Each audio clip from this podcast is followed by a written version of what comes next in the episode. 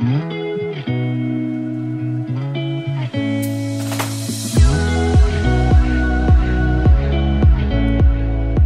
大家好，欢迎来到 Annie 的爱情急诊室，我是 Annie，你的爱情诊疗师。在这里，我会解答大家在感情上遇到的疑难杂症，也会邀请听众朋友来节目上分享亲身经历的感情故事。我今天讲话的嘴巴也超痛，因为我长智齿了。我的牙肉就是在牙齿旁边，然后肿得很奇怪，我不知道这是不是正常的诶而且我前几天甚至那边出现了一个那种白白的点，就是那种嘴破的那种点，然后就超痛。刷牙、吃饭啊，我甚至有一天睡觉还被痛醒，我真的不知道这是不是正常的。可是现在疫情，我也不敢去看牙医，所以我就，但是我又蛮会忍痛的，所以我就嗯，跟疼痛共存，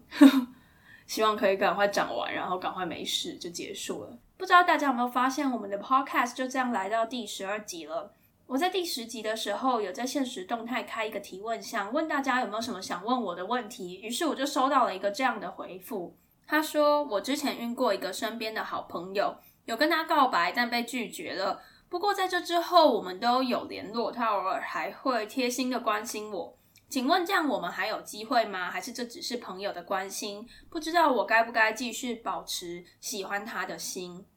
嗯，我觉得还会传讯息关心，这我有点难判断诶，因为有一些人他拒绝你之后，他会觉得那个气氛很尴尬，然后他。”就会想说，好，那不然我们就保持原样好了，还是继续聊天什么的，不然会很尴尬，或是他会觉得他自己拒绝别人很坏，所以觉得不要一时之间就跟你断了联络，会伤了你的心，所以他还会继续跟你这样一来一往的聊天。所以我认为，光是凭这一点有一点难判断，而且加上因为现在是。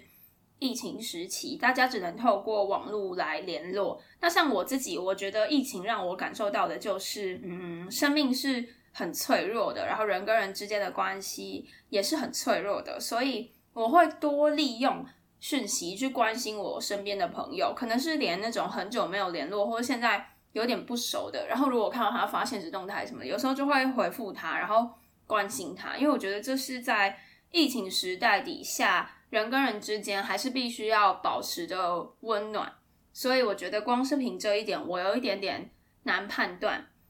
那我会觉得你要先厘清你被拒绝的状况是怎么样。所谓真正的被拒绝，是指你有那种很直白的直球式的那种告白，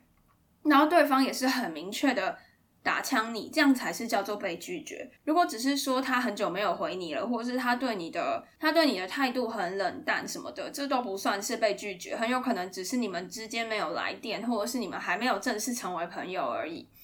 那确认你被拒绝了之后，你真的不要灰心，也不要因为这样一蹶不振，不能把被拒绝当做是对方不在乎你。你不能去想说，对我就是烂，他就是不爱我，他之前那些都是屁什么的。你只会一直沉浸在那个悲伤的气氛里面，然后永远不可能把这个局面翻盘。所以你要正向的去思考。当然，你可以难过一段时间，但是你你心情冷静下来之后，如果你确定你还是很想要跟他有进一步的发展，那我这边整理了三个步骤推荐给大家。首先，第一步是你要确认你被拒绝的原因。可能是他觉得你们之间的关系还没有到可以交往，或是他觉得呃担心你们两个之间没有未来，或是他觉得家庭背景啊，或你们的择偶条件啊，或是你们对未来的共识不一样等等的。那这种种的原因又可以分为两大类，第一类是这是可以翻盘的，就是你还有办法改变的；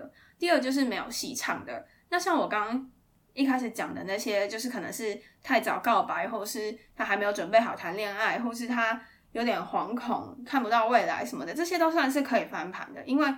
嗯，只要时机对了，或者是说，呃，可能过了一段时间，你们都变得更加成熟了，然后对未来也有一些想象的时候，你们还是有机会在一起。但如果说没戏唱的原因，就可能类似家庭背景不合，或者是。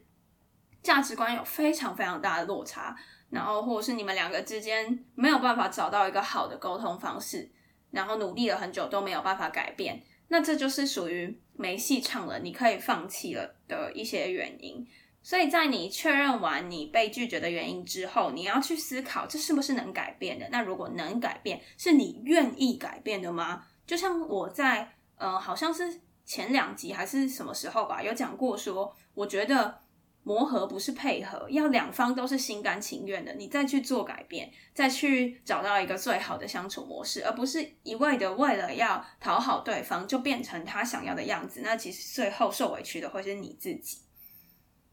那在你确认完被拒绝的原因后，你不要沉浸在受害者的心态里面，就是我刚刚说的，你不要觉得我就烂啦，我就是不值得被爱，我就是怎样怎样怎样，然后一直堕落在这样的气氛里面。你一定要能够看到你们之间的希望，不管是你是嘲讽自己的方式也好，就是说，哎呀，白痴哦，我真的太早告白了啊，怎样怎样怎样，还是说你是鼓励自己的，就是告诉我，我一定要再出发，怎么样怎么样，不管是哪一种方式，你要正向的思考，要看到你们两个之间能够进一步发展的希望，你才有办法说去成为那个胜利组的自己。不要一直沉浸在那样子被害者我就烂的心态，因为最后真的你就会烂在那边。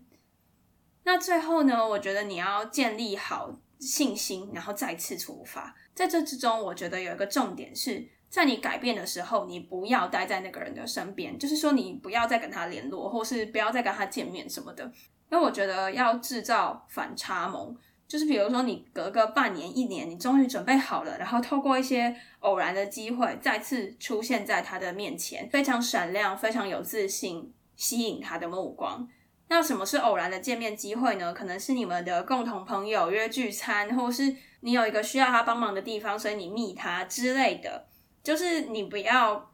跟着他一起成长，就是你就是分开一段时间，然后让彼此都去沉淀，都去成长。那再一次。再次相见的时候，会创造不一样的火花。那我前几天看到一个蛮有趣的说法，他是说他觉得你在确定你自己完完全全准备好之后，其实你可以先去找一个呃第三方，就是你完全没有跟他相处过的一个约会对象，然后试着让他去观察你身上现在的气息，去看看他觉得你是一个怎么样的人。因为你改变过后，你身边的朋友可能都有经历你改变的这个过程，所以感觉不到你的大转变。那如果你今天去找到一个第三方，然后他从呃可能男女约会的角度去看你现在是一个怎么样的人，什么个性，然后怎么样的价值观，然后会有助于你再去回到你原本的对象身边的时候，是符合他的期待的。